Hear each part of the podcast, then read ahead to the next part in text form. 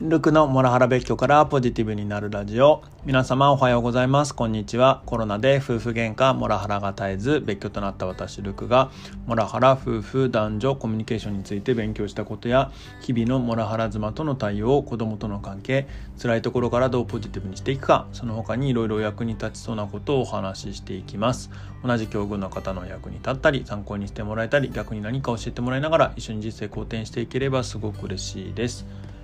本日は4月13日水曜日、えー、今8時17分に収録とっております。今日は精神的にしんどい時の病状と原因っていうお話をさせていただければと思っていてこれのきっかけは、まあ、今朝方また図解まとめツイートの方で、えー、この投稿をさせていただいていて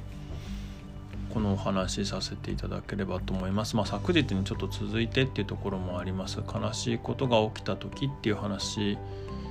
とまた同じようにちょっと精神的にしんどい時っていうのはどんな時か、まあ、特に今回に関してはどういうことが起きてまた原因は何なのかみたいなところをお話しできればななんていうふうに思っています。でまず病状として主に5つ挙げられていて1つ目些細なことでイライラしやすい2つ目感情の起伏が激しい。3つ目なかなか寝つけない。4つ目食欲があまり湧かない。5つ目集中力が散漫。で原因としてはまた5つ挙げられていて、え1つ目仕事などのプレッシャー。2つ目心だけでなく、え体も疲弊。3つ目失恋をした。4つ目、え気遣いすぎて周りに気遣いすぎてストレスがたまる。5つ目、え仕事恋愛ともにむちゃむちゃ忙しいてなところでございます。皆様今もしあなんかちょっと疲れてるなとかがあったらあのこういったことがないかは少し気にしていただければななんていうふうに思っています。で自分に照らし合わせると、えー、なかなか寝つけないと集中力が散漫はちょっとあるなぁなんて思います、まあ、なかなか寝つけないはそれでももうん。普段はもう負担入って目つぶったら即寝っていう人なんですけれども最近ちょっとなんか5分ぐらい寝つけないなみたいなことがあるなって感じてて、まあ、それお前寝つけないうちに入んねえよっていう感じかもしれないんですけれども僕の中では寝つけない感覚があるはあります。あと集中力が散漫まあこれはただいつも散漫なんですよね。まあなので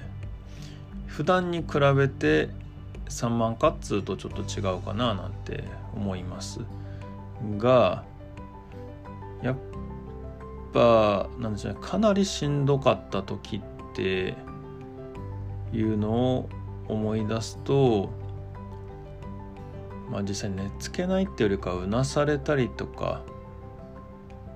寝てても動悸がするとかまああと本当に集中できなくて今の自分の問題ごとの検索ばっかりしちゃうとかあと頭にもやがかかっちゃう状況っていうのは経験したことがあるなって思うとまあやっぱり今はまあ、だいぶ軽度っていうか大したことないんだななんていうふうにもちょっと今改めて自分のことを思い出すと感じた次第です。で原因ってところでいくと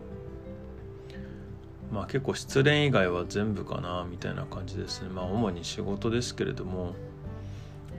ぱ仕事のプレッシャーかかってきているっていうところは年々高まっているしまあ、と心だけでなく体も疲弊っていうのはまあ残業多いので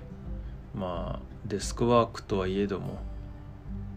疲れてはいるかなというか逆に運動がしたくなるっていうのはありますね。で気遣いすぎてストレスはもうほんとそうで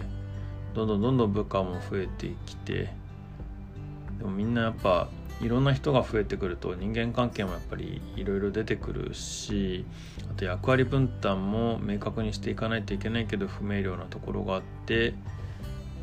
まあ、あと何より仕事量に対して人が足りないっていうところがあってやっぱ辛いなっていうところはありますね。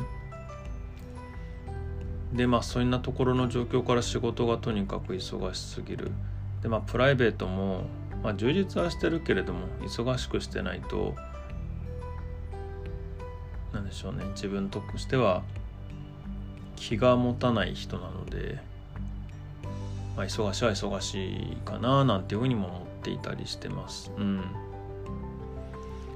まあこれはでもやっぱ自分向けもそうなんだけれどもやっぱり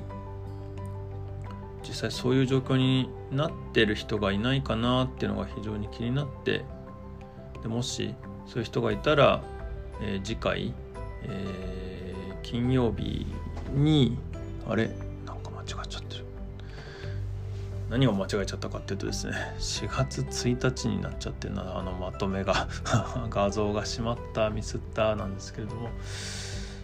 4月15日金曜日に、えー、今度はですね心が疲れた時の対処法っていうことで、えっと、まとめていきたいと思ってますので、えー、金曜日に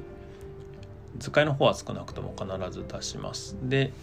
もしかしたらスタンド FM の方でも音声配信の方でもこのお話させていただくかもしれませんが、まあ、ぜひご期待いただければと思いますはいというところで本日の配信は精神的にしんどい時の病状と原因っていうお話をさせていただきました。はい。というところで終わりたいと思います。何かご意見、ご感想等ありましたらコメントレターで教えていただけると幸いです。またこの話がためになったという方もぜひいいね、フォローいただけると嬉しいです。はい、みんなで人生肯定させて幸せになっていきましょう。ルクでした。では。